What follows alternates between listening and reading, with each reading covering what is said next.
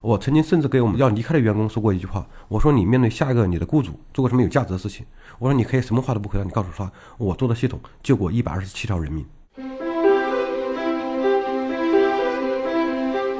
真的有价值是如何体现的？它的终极体现就像我说的一句话：你挽救过多少条生命？这是个终极使命问题。如果你以这个使命往前去推，或者往后去看，你会发现前面一帮家伙做的太烂了，后面的家伙也做的太烂了。想了半天，那我干嘛不自己动手？目前我们差不多有将近一万多台物联网通讯基站，遍布在全中国二十四个省，将近有十多万个传感器在时时刻刻运行。当我们每次发现传感器感应到异常的情况下，我们会用每一套服务体去监督、去判断这个地方是否有意外。当时陆琪在微软掌管两个大的产品体系，他问我第一个问题是说：“你告诉我你的东西在哪些国家落地过？”我说：“大概有十几个国家吧。”他说：“OK，那咱俩可以合作。”我当时愣了一下，我说为什么？他说因为 Office 是一个面向全球化的产品，里面有很多东西，你要真正走到全球是高度的标准化，而且是符合每个地方的文化和习俗的，否则这个东西走不下去的。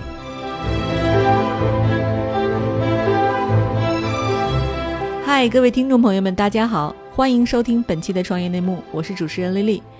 这是一档由 GGV 纪元资本发起的访谈节目。旨在为中国的听众提供更具专业视角的创业话题沙龙。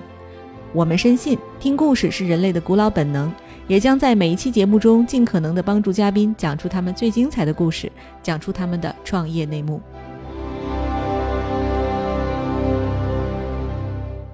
亲爱的听众朋友，大家好，欢迎收听本期的创业内幕，我是主持人 Lily。本期我们请到的嘉宾是中国最大的窄带物联网服务平台升哲科技的创始人 CEO 赵武阳 Tony。你好，你好，谢谢，谢谢啊！以及 GGV 纪元资本的高级投资经理英辉。哎，大家好，我是英辉。对，这个英辉大家都非常熟悉了啊。那我们要不然先请 Tony 给大家做个自我介绍吧。呃，大家好，我是 Tony，然后我是沈硕创始人和 CEO。然后呢，沈硕是一家什么样的公司呢？它是一家物联网公司。我们覆盖哪些领域呢？其实我们覆盖整个物联网上，在我们这个领域的全部链条，包括了芯片，包括了传感器，还包括了通讯基站，还包括了城市级别的。大型的物联网网络，还包括后面的 PaaS 平台、SaaS 平台，甚至包括了线下的服务，还包括了一系列周边的配件，在我们这儿是整个生态的高度浓缩版。对，呃，Tony，要不要给大家介绍一下您个人的经历啊？我个人经历大概是这样子：我八五年出生，稍微年纪有点大，在这个行业里面。然后我自己从大学时候开始创业，最长时间是上了二十八天班。然后没有后续去上班的原因是我看到墙上写了一行字儿，说的是说今天不努力工作，明天努力找工作。当时我就想，我又不缺一份工作，所以说很多时候我觉得我很难适应去上班。嗯，然后就好几次创业，这是我第三次创业。第一次我是做和数据相关的一些工作，第二次也是和数据相关，也是大家所看到的广告系统、推荐系统这些很多领域是我非常擅长的。所以大家可以理解，我前十五年花了十五年时间在 data 在数据上面，然后现在呢是。我们这家公司其实从本质上来说，我认为它还是一家数据公司，相当于我们把 physical world 就是真实的物理世界里面的数据剥离上来、抽取上来，然后去分析，找到里面的各种存在的呃有意思现象或者规律，反而把它商业化。嗯，对，您刚才提到说您八五年已经算是这个行业的老人了，坐这屋里我是非常难受。对，因为其实我觉得我我都已经四十岁了，那我我实在是有点不好意思了。那您得给我讲清楚哈，作为比您还老的老人，您得给我们介绍一下，就是您刚才说的这一堆概念里，我最不懂的一个概念啊，啥叫窄带物联网服务平台？先给我们大家用我能听懂的语言给大家讲一讲。窄带物联网它的英文是 Narrowband。载带的一个翻译，载带物联网的特点就是说它的功耗特别低。大家可以理解，极端情况下我用一颗纽扣电池来做驱动，但是它通讯距离极远，比如说能达到十公里、二十公里甚至三十公里。嗯，大家可以理解一下，我拿着我们家的遥控器、电视机的遥控器，我隔着二十公里能控制我们家的电视机，就这样的一个概念。这听着像科幻片似的，它怎么做到的呢？这里面用了一些非常有意思的技术，而且它的起源来源于数学。数学里面涉及到的编解码很有意思的一些方案，然后这些网络里面它还有特点，它的传输量、它的数据量特别特别小，它最合适传输于特别关键性的信息。然后因为它用电池驱动，它的功耗也特别低，所以它续航能力也会变得特别强。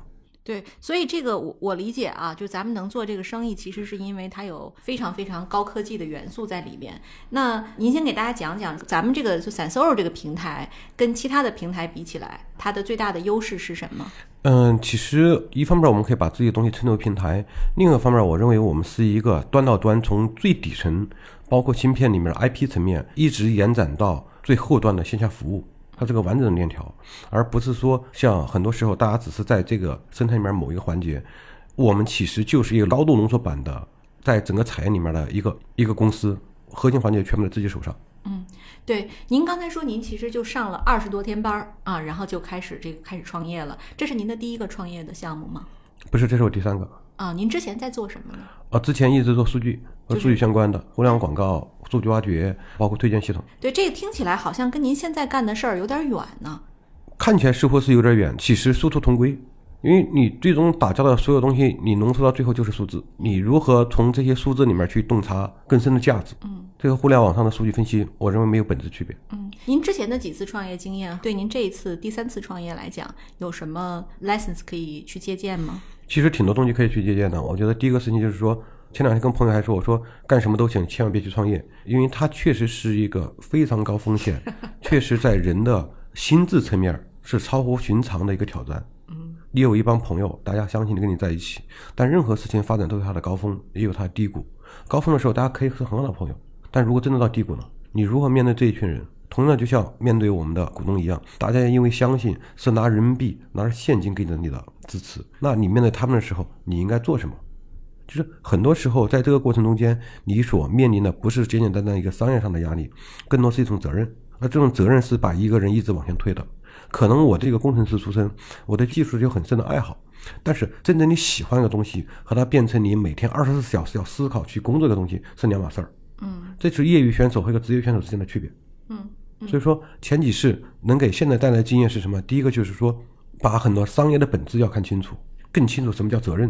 第三个是如何团结，如何管理一个真正的商业化的团队，而不是大家一起大学生创业，OK，开个小餐馆，行了行，不行拜拜，不是这样子的。对，您现在就第三次创业，我们就 focus 在升哲这个案子上啊。就是这个案子是因为它技术含量很高嘛，就是您本身是这个方向的专家吗？不是，啊，是您团队里有人有这个知识背景是吧我觉得在开始的时候我不是专家，但现在已经是这个行业最顶级的专家之一了。？OK，对，那您一开始做这个项目的时候，您又不是专家，你怎么发现这个机会的呢？嗯，其实很感谢呃微软，因为我们最开始的时候和微软做过一些深度的沟通。我自己是数据背景出身，我们当时想法很简单，就是线上的数据有它的分析的方法论，我们认为方法论是相通的，不论是线上还是线下。那我们有没有机会把线下的数据，不论是关于零售的，不论是关于安全的，还是大量的社会上基础设施的数据，想办法通过传感器的方式采集上来做深度分析。因为我们大部分人早期团队都是数据出身，所以对电子、对于信号，包括呃无线电都是一无所知的。但是运气很好的事情是，我们在早期和微软有很深的合作。我们从微软亚洲研究院，包括雅琴，还包括陆奇，有很深的沟通，从他们身上得到了大量的启发。同时，在他们很多人的帮助之下，我们找到了很多这个领域相关的论文，比如说最开始的蓝牙的广播技术、Beacon 技术，其实我们甚至早于苹果，是这样一路走过来的。嗯，哎，英辉，我很好奇啊，因为其实你是投高科技方向的，就在你的投资履历里，就创始人没有技术背景的这种多吗？在技术公司还真的不算特别多。对，那你不担心吗？当时？我们其实看到，除了 CEO 之外，他还有一个很强的团队跟他配合在一起，嗯而且他们也证明了在短时间可以做出自己的芯片，然后自己的平台其实是挺好的产品，我们也看过，嗯，对你当时有比较过跟其他这个同类的竞品的这种差距吗？那还是挺明显的。您能给我们讲讲吗？对，就是这个产品它最大的优势是什么？我记得，我想先说说，就我们怎么看物联网这个事儿，因为我们经常会听说物联网啊，听说 IoT，对吧？但手机其实就是一个典型的物联网设备，因为它让我们现在可以看视频，然后可以看抖音，然后可以线上的购物啊，可以线上的买外卖等等，它其实就实现了我们生活联网这个功能。但手机有一个痛点，就是每天得充电。对于我们使用来讲还好，因为每天我们睡觉的时候充电就好了。但有很多场景，我们呃越来越多的数字化、智能化的变化当中，也需要联网，但他们不能够承担一个每天充电这么个功能。嗯我记得我跟那个 Tony 聊有一次一个特别好的例子，比如说啊，非洲大草原上，他们为了去追踪一些濒危的动物，所以会给这个动物啊用一个电子标签或者装一个小的设备来追踪这个动物的一个路径。嗯，然后呢，那这些过去必须得每一两个月就把这个动物找到它麻醉一次，为什么？因为为了换它这个追踪器的电池。这 动物够倒霉的，很倒霉，很倒霉。本来都快濒危了。对，但因为或者说这个传输技术对于能耗的要求，让它必须这么做。后来我们看到生哲的方案，就可以实现这个动物大概几年时间，我不用再被麻醉一次了，就长时间发出稳定的信号，让这个让这个后边的监管或者说后边的服务团队可以看到这个动物的位置，这就是技术的力量。那这里面窄带物联网的特点呢，就是它传输距离比较远，它的能耗很低，可以靠一个简单的电池长时间的供电，所以这是我们看到胜者最大的一个技术的亮点。然后我们看到它的应用前景也很广阔，其实从动物追踪只是很小的一方面了。还有像森林的防火啊，然后在一些不方便安装这个或者说接入电路的地方，我们就用一些简单的传感器可以实现数据的上传，是非常不容易的。嗯，哎，您刚才讲这个非洲动物这个案例，其实很生动啊，我相信大家就一下理解了这个僧哲的这个服务。还有没有其他的场景可以给我们描述一下？嗯，比如说一个事情，就是这样，本来我在资料里面做了一些准备，就是最简单的事情，就像火灾。嗯其实我们在内部分析过一个 case，其实这个比较沉重的话题，因为很多女性都是母亲，在近几年的所有公共安全事件里面出现过一个标志性的事件——杭州保姆纵火案。嗯我们把这个事件所有的卷宗、所有的声音、所有人找的资料全部找出来了。其实我们认为这个事情是完全可以避免的，而且技术上并不难。怎么做到？当他的家里面生于火灾的传感器，如果当时里面有一块芯片，当出现意外的时候，把这个信息传出来，所有事情可以解决。嗯当时我们把很多事情都高估了，高估是指什么呢？我们很多时候不能对人有太多的要求，因为人有在职业的认知上有不同的差异。在这个时候，很多事情一旦发生的时候，只是依赖人，在我们认为这是一个不太稳定的因素。所以这个时候，你看杭州保姆纵火案的时候，里面有一个细节非常让人惊讶，就是他的物业他不知道是哪栋楼哪个房间着了，他们的做法是反过去打幺幺零电话问我到底是哪栋楼哪个房间着了。嗯这是极度夸张的一个事情，在我们理解，你作为一个一个一个物业，你管辖所在的区域，你不知道是哪个地方着了，你也不知道什么样的情况。而当所有的消防员冲到现场的时候，第二个问题更要命了。当他们把所有设施接上来，把所有的水管接上来，准备救人的时候，发现水管里没有水，嗯这是发现第二次错误。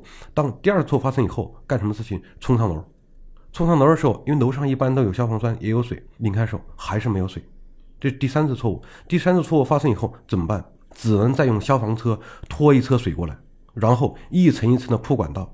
那可想而知，当时那个母亲和那这个孩子有多么绝望。其实从技术上，如果有一个传感器，这个时候能连接到一个平台，我们知道是何时何地因为什么原因发生什么事情。就按我们来说，这个地方就会变成像激光自导一样精确解决问题，而不是说简单的一层一层一层一层的依赖于人。水管有没有水，我可以提前知道；嗯。这个地方有没有火，我可以提前知道；在哪一层什么位置，我可以提前知道。所以我理解是，就是说，如果我们这个 Sensor 这个应用啊，如果要应用到这个家用里，就是要物业安装这样的一个监控的这个系统，是吧？现在咱们中国有哪些地方已经使用了 Sensor 的这种消防的这种设备监控呢？嗯、在国内的话，差不多有二十四个省，一百一十九个城市都有我们的应用。嗯，在北京有吗？有北京一些区域，在长安一些区域都有使用我们的服务。其实说到这个地方，也是我自己颇为自豪的一个事情，就是说我曾经甚至给我们要离开的员工说过一句话，我说你面对下一个你的雇主、下一个老板，哎，你曾经做过什么？做过什么有价值的事情？我说你可以什么话都不回答，你告诉他，我做的系统救过一百二十七条人命。哦，一百二十七条人命，这个数据怎么统计出来的呢？我们在大概在呃目前呃我们的情况下，我们差不多有将近一万多台物联网通讯基站，遍布在全中国二十四个省，将近有十多万个传感器在时时刻刻运行。当我们每次发现传感器感到异常的情况下，我们会用每一套服务体去监督，去判断这个地方是否有意外。在一九年，我们查出来的真正就相当于从火堆里面拉出来人是一百二十七个人。嗯，对我我理解一下，就是说，如果我在一个小区里安装了这样的一个传感器，那如果小区发现有浓烟，就开始预警。其实不是浓烟，只要达到两百 ppm，很微弱的系统就会感应得到，就稍微有一点。点烟就能感应到。它感应到，但是它会持续监测。当它我们发现事情不太正常的时候，所有的应急预案啊，所有体系啊，全部会启动起来。它会联动像消防啊，或者是公安这个系统吗？哦，所以这是一个挺系统的工程。非常系统的工程。对，就这个需要有大量的政府的这种协同和接入，是吧？是的，其实我觉得还是一个事情，就是说，我觉得中国政府其实还是个服务性政府。服务性政府，你有的社会职能，我们能做的事情只是把这个事情发现，做到一定程度。然后，中国政府其实是像有消防、有应急力量的。当你做的东西真的有价值的时候，有社会意义的时候，他们也是愿意和你对接在一起的。嗯哎，我就有一个好奇啊，就是因为可能我们普通人距离火灾这件事儿都还是比较远的，就是在过去的情况下，这个火灾的预警它应该是什么样的一个过程？就没有散 sorrow 的情况下，我想到一个例子，因为当时我也想过怎么跟咱们的同事们去解释公司做的事儿嘛。然后我觉得一个比较好的是，像写字楼，其实国家有比较严格的标准，就它在建设之初就会考虑到我要哪些地方装这些烟雾的传感器，然后火灾的传感器，以及我有这种消防喷头，这已经形成国家的一套标准了。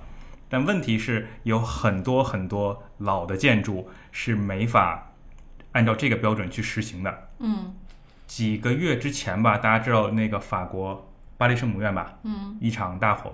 然后，那中国举个例子，比如说，也是我们真的服务在客户啊，布达拉宫，嗯，就它是一个非常有历史价值的建筑，但没法我们进去把它整个内部架构全部拆了重建，变成这种现代化的架构。对，这就是一问题。就像布达拉宫或者是巴黎圣母院，包括故宫，它没法用那个喷水的那套东西吧？和它有很多现象，它不光是没法用喷水的，它甚至从古建筑、从艺术、从文化的角度来说，它甚至不允许用钉子。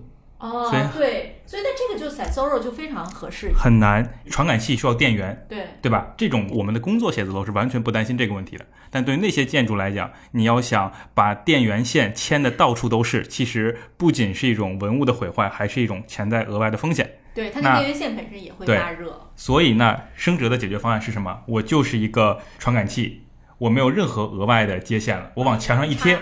就自动连线，而且几年时间可以持续的来稳定的监控这个地区的情况，所以整个现在布达拉宫它在升哲的保护之下，我觉得大家可以放心，是相信不会有火灾的风险。这听着实在是太酷了，因为我完全理解这个案子，我相信大家听完之后就对生哲整个的这个产品和服务哇哦一下。你想想，比如故宫啊这种地方，就大多数是木头的建筑，你要是在里边那个电线走在里头，其实那风险极大。这如果要是说那个耗电量一大，它本身就带来极大的风险。是的，就是就咱们讲就是窄带互联网服务，这个优势就出来了啊。反正我这个电池耗电量也比较小，往上一贴就行。那这么听的话，就是咱们那是不是个人也可以买呀？比如我们家也可以装一个这样的一东西呢？你们现在对个人售卖吗？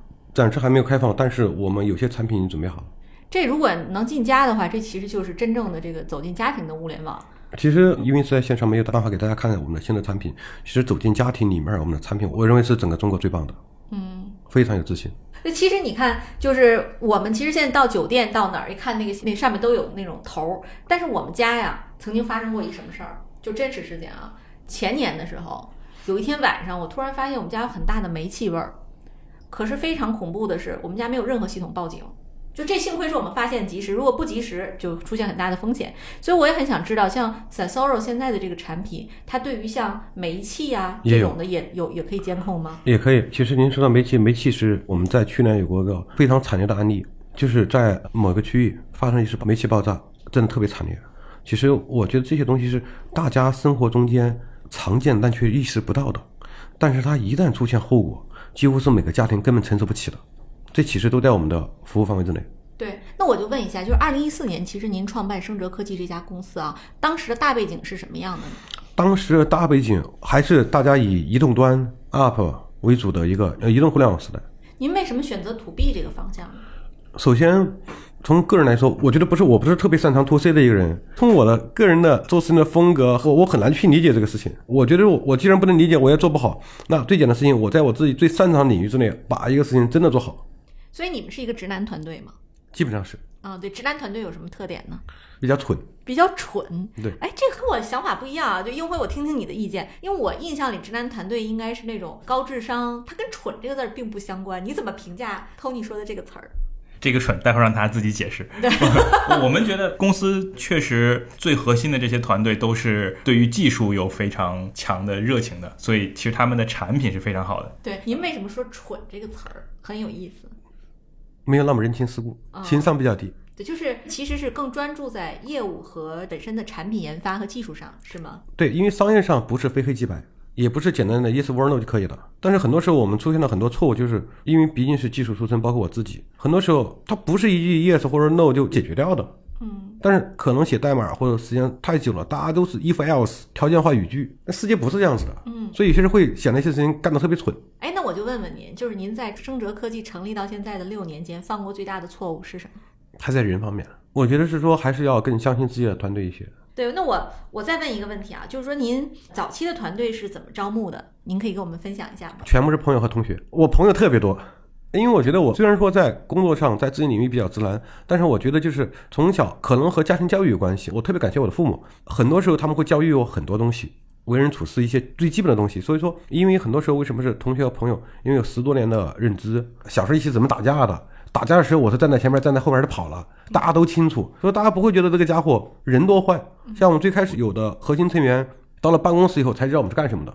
因为当时说，因为是我们英语课代表要面向海外业务，我说你帮我们负责海外业务，他说好吧，然后就从南京的那个箱子来北京，进了办公室问我说，哎，我们卖什么东西？嗯，然后后来是把家从南京搬到北京，后来上海有业务需要，又从把家从北京搬到了上海。就一个皮箱就过去了，抱着自家孩子，带着老公就一路这么走过去了。哎，我听起来，英辉，我总结一下，就是 Tony 是一个特别仗义的人，这是你当时的一个感知吗？对，挺讲义气的啊。对，你看说打架冲在前面这种事儿，这这这难怪，就是说大家能义无反顾，不知道你干什么就跟着你干，反正知道跟这哥们儿吃不了什么大亏哈。Leadership 特强，有意思。我们内部曾经说过一句话，我是说，该拧啤酒瓶的时候，我绝对不手软。嗯，真赞。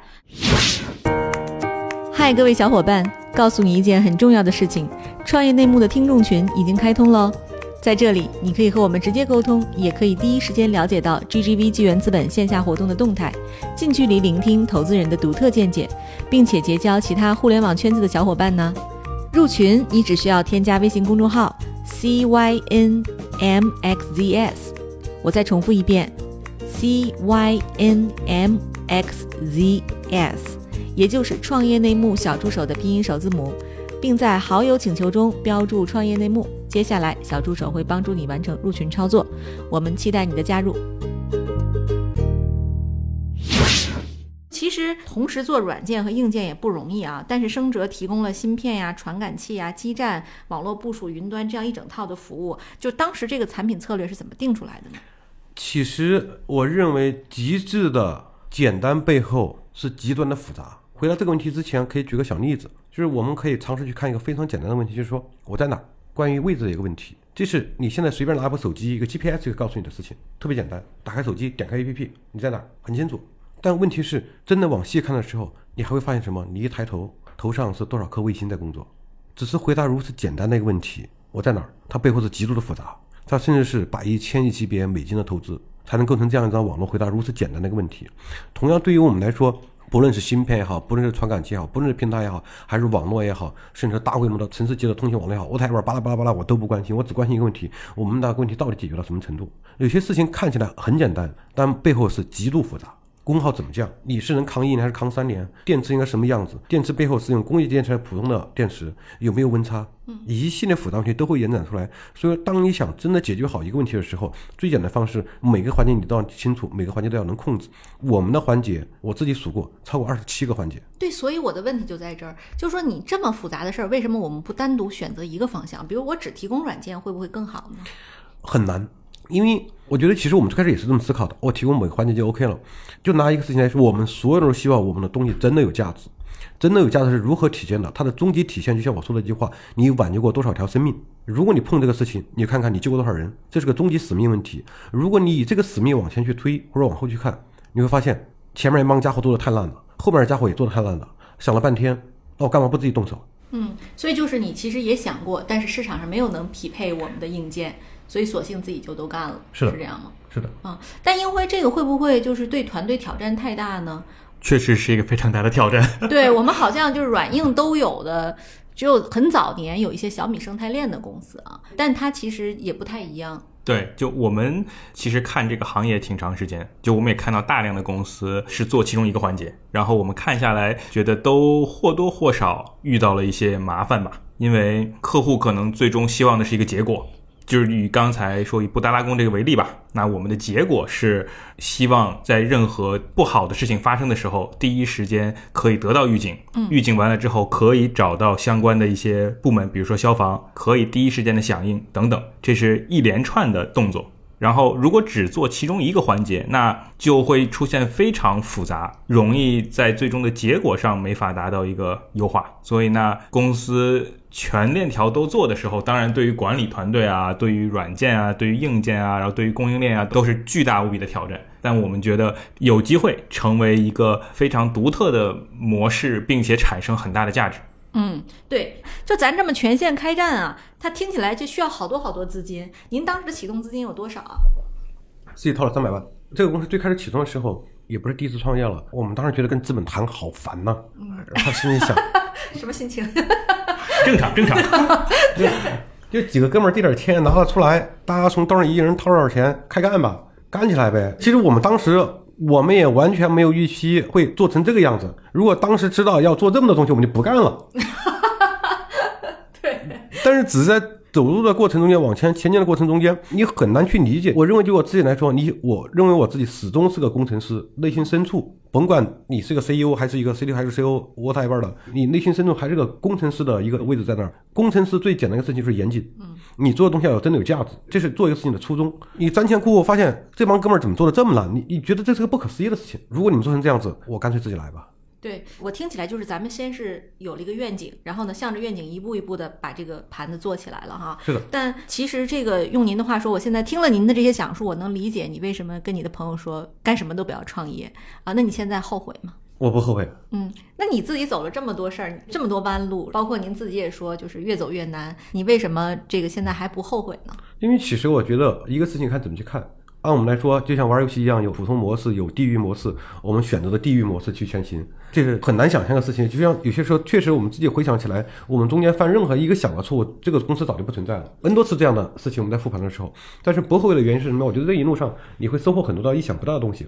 比如我从来没想过诺基亚会是我的股东，嗯，我也从来没想过我们能走进贝尔实验室，我们从来没想过我们和微软 CEO 萨提亚能在一起，他们去看怎么看这个世界。我从来没想过我们面向全球化的时候，第一个愿意帮我们当时是 Microsoft 的陆奇。其实他帮过我们，还包括亚青总。我从来没想到这些人会变成我的朋友，甚至我的导师、我的战友。嗯大家价值观趋同，我也从来没想过，因为当时也知道 GGV 跟我有什么关系。我从来没有想到他也跳进来变成个战壕里面的朋友。有些时候我自己认为还是挺骄傲的。我的股东里面是全世界最一流的。我有诺基亚，他们是通信领域的鼻祖。我们有德国博士，有日本住友，有 GGV，有百度，有北极光。这是这个世界上最顶级一票人站在一起。做一个有意义的事情，我不关心他最后是成或者败，那是山上很多很多事情。但在过程中间，我不能输什么？我不能输我的人品，我不能输掉我做事的风格，还有这一批好的团队。嗯，就是这个事情，我认为在除了商业以外最大的收获。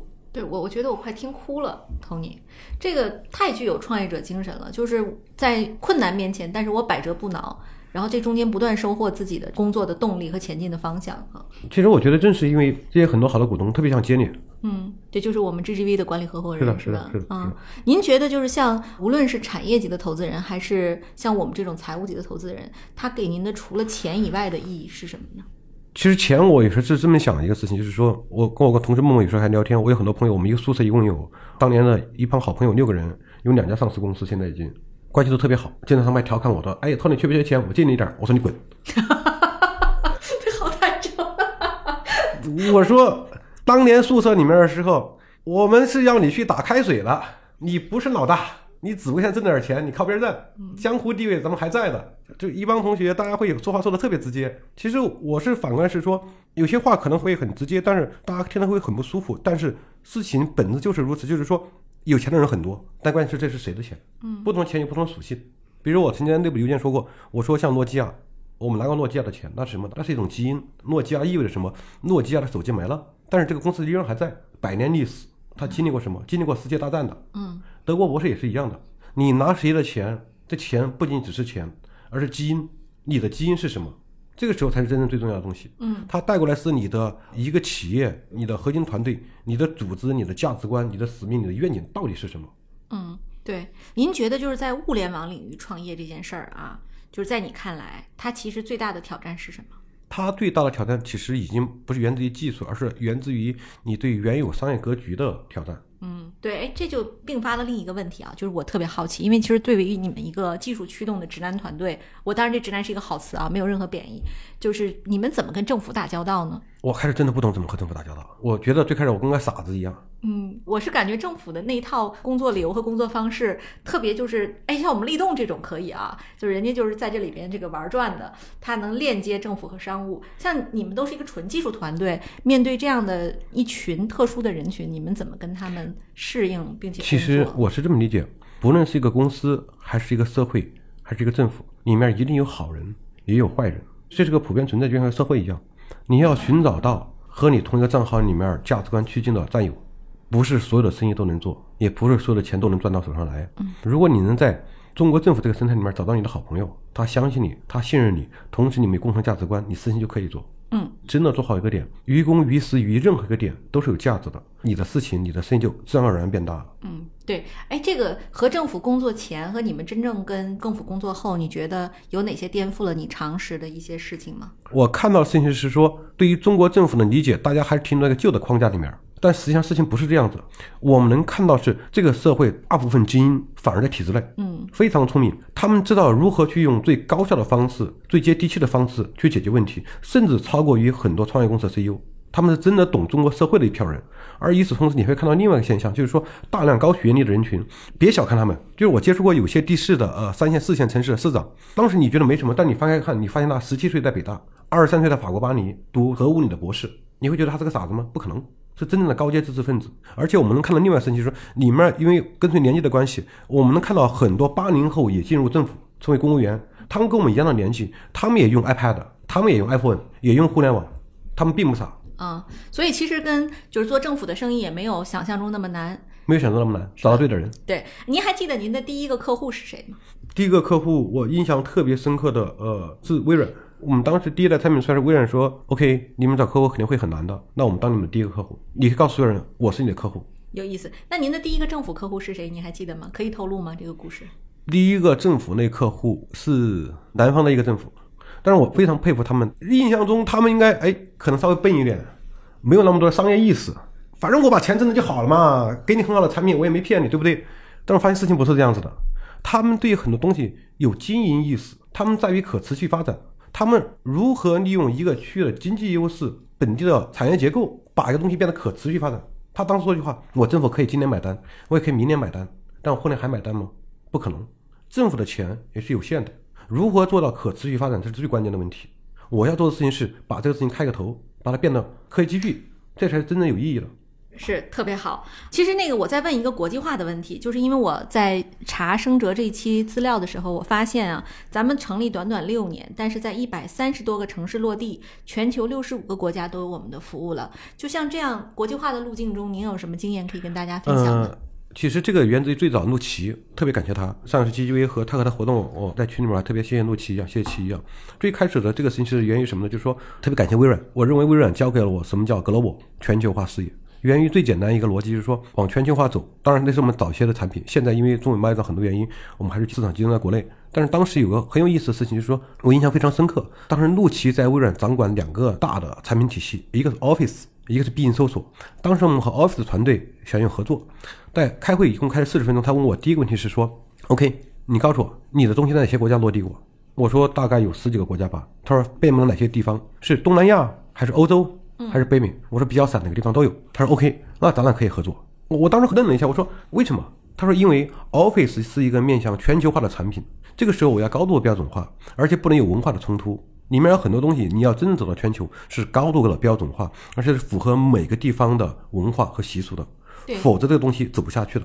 嗯，对我这就有一个比较大的问题，就是因为我们 GGV 也是一个 global VC 哈，然后我也管全球的市场，我在美国、东南亚和中国遇到的挑战都不一样。是的，包括我们现在在网站上，我们东南亚都要单独辟一个网站，因为它 完全明白。它是英文世界的内容，但是呢又不能特别传递很多跟中国有关的东西，因为中美贸易战是一个非常非常敏感的这么一个话题。就是我不知道您是怎么解决这种就是不同文化、不同宗教下面的这种产品的适配。其实我觉得，首先第一个就是说，就像我们那内部定义的有个最简单一个逻辑，就是使命、愿景、价值观里面讲的很重要的好就是尊重。最简单的逻辑是这样子，就是在这个过程中间遇到一些有意思的故事，就是和德国博士我们有很深度的沟通，关于 IOT，关于人工智能，他们认为是中国是全球最大单一市场，就是一个语言一个标准，人口有十四亿，啪就下去了。但欧洲呢，欧洲有十几个国家，不同的文化、不同的背景、不同的法律，很难搞的。是这个时候，你如果要进入某个市场，第一条要做的事情是尊重，就像阿拉伯文是反着写的一样。嗯，以前我也不知道，我我理解世界是这个样子，但我看完这个事情，我发现这个地方是反着的，你不能这么干的。首先是尊重，第二个在尊重的过程中间，一定把产品做到高度适配化、高度标准化，人人皆可理解。就是每个人，不论他的文化、他的性别、他的民族等等这些都往后放，但他始终是个人，就像一个小 baby 一样。当一个东西是个小 baby 就可以用的时候，它可以适配全世界。嗯，而不是你非得以成年人标准反向去适配。特别好的观点就是，我要根据当地的文化和习俗定制我们的适应他们的产品，而不是我把一套标准的产品我推给你，你一定要用。是的，对。所以从第一天开始进入一个新市场，就要充分的本地化。所以您会找当地的员工来做这种事情会吗？那这个对于您的管理会不会有很大挑战？会。嗯那您怎么应对这些挑战？其实我觉得这些挑战自己也在学习，有些时候解决自己解决不够完美。我很难理解欧洲人下午五点半就下班了，嗯，在中国创业公司就完全不可能了，那哥们儿是要被干掉的。对，我知道，因为我其实，在东南亚遇到这种挑战，就是他们会有那个礼拜的时间，就是你这个会一定要考虑人家在不在礼拜的时间里。是的，所以说这个时候我觉得还是，其实反过来我倒我倒认为一个事情，我倒看到一些新的变化。全球化的过程中间，我倒看到中国团队非常有竞争力，就是说足够努力、足够聪明，市场足够大。反过来，他们一旦成熟的时候，只要有合适机会，横扫全球。嗯，那你会不会觉得，就中美贸易战会不会对你有更大的挑战？因为你们更有杀伤力和战斗力。会，因为我印象中很深的就是去年有和默默一起去了趟南非，然后给人介绍我们的产品，巴拉巴拉全部介绍完了。我说我们有芯片，我们有传感器，我们有通讯网，我们有软件，所有东西我们可以一体化提供给你。然后对方来了一句话：你怎么证明你是安全的？Great question。这当时我愣住了，我从来没想过我不安全，我我从来没想过这个事情。这个问题很难，就像证明你证明一下你是个好人。是啊，是，但是这个问题也有解决方法。这个问题的解决方法是说，我不是卖给你，我可以教会你。我在这个地方生意可以变成，我不是卖产品，而是我和你，你 join 进来，我也 join 进来，大家跳进来一起是一个公司，甚至你可以变成一个 team leader，我来提供技术方案，你觉得怎么合适怎么来做，合作方式非常灵活。非常灵活。嗯，因为对于我们来说，非洲是一个离我们很远的区域，我们也不了解他的很多政治文化的宗教背景。但是如果我们有机会走进去，如果人家这么想，那反过来我们的解决方式是说，不是我证明给你看，而是说，OK，咱俩换一种合作方式。我把我东西都打开，我交给你，你交学费就可以了。嗯，这个其实我我非常同意您这个观点啊，这这其实就像小米的国际化路径为什么做的这么成功？小米是为数不多的在硬件上出海做的非常好的公司，就是因为它充分本地化，它的印度市场是完全独立的一个市场，对它自己就是马怒带领他的团队，他甚至连供应链都可以自己搞定，只是用小米的品牌。对我觉得这个如果说对于生哲的未来来讲，您的这种灵活性，相信也会吸引更多的跟您来合作的当地的伙伴，把市场做大。就是我们自己一路过来，真的是觉得，因为以前我们因为微软原因，我们在美国的办公室就在微软办公室，我们和很多人打交道。我自己理解是说，这是一个真的非常好的时机，让我们这些年轻人有机会拥有全球化的视野，面向全球市场和全世界所有的同行同台竞技，这以前是没有过的。但是反而像中美贸易战一样，我不认为它是个坏事情，我反而他认为认为是说，就像我们也在思考，当我们的核心的设备里面有多少美国芯片，有没有可代替的？如果出现极端情况，我们如何去解决？是不是把我们的核心供应链从欧美芯片转向日本，转向东南亚？这个时候会逼的内在创新，大家在这个点上越来越认真，投入越来越大。就像在董事会上大家谈论我们的核心芯片一样，最终给我们的芯片定义是什么呀？是这个公司的心脏。嗯，这么来定义我们的产品的。所以，像回答您的问题，就是一个国际化，一个中美贸易战，我觉得国际化毫无疑问是个大趋势，你很容易挡不住的，互相竞合，既有竞争又有合作。第二问题，中美贸易战带来影响是说，会催生中国大量科技公司的内在的增长，而带来很多的新的机会。嗯，就是生哲的这个 slogan 很有意思，叫有一天，逗号，所有人，逗号，所有物，逗号，所有事都会发出一个信号。这个非常非常有意思的一句 slogan，它能代表、能包含的和想象的这个场景是非常多元的。您能给我们解释一下具体您当时定这个 slogan 的这个初衷吗？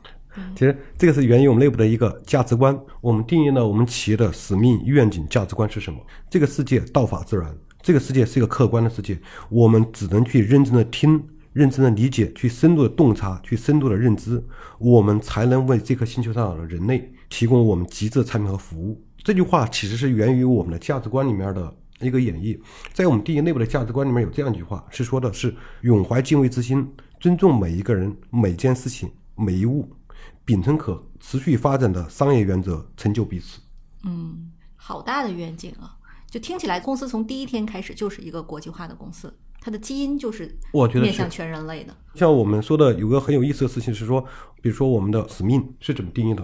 很多人会觉得特这个使命特别好笑，特别好玩，特别可爱。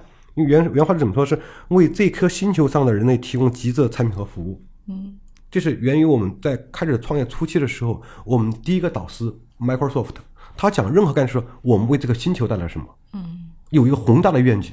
嗯，所以我们学会了什么叫格罗沃视野、全球化视野，而不只是说中国、东南亚，no，是这颗星球。对，您见过全球的很多创业者哈，随着您业务的发展，就是您觉得国外创业者和中国创业者有什么不同？国外创业者你也可以分区域，比如说我们深度接触过以色列，以色列是个特别有意思的地方，因为它国土面积特别小，它只能外向性发展，整个一个国家的人口比不上北京市。再就是像美国，美国有东部、西部，也有不同的文化，比如像在西雅图，大家可能更面向于传统软件一些；在硅谷，你会发现大家脑袋里面都好像冒着火花，改造整个地球一样。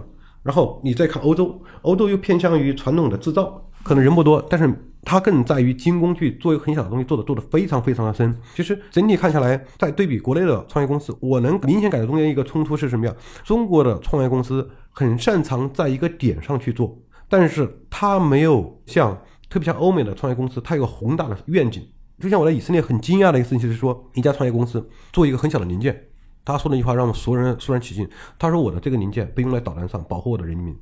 嗯，这可能是因为小国它本身的这种情怀吗？”我觉得不是，是他思考问题的高度。我就是称赞一个小的零部件的小垫圈的，嗯，但是它不用在铁穹上面。铁穹是什么？以色列的反导系统，我在保护我的人民，这是我的价值。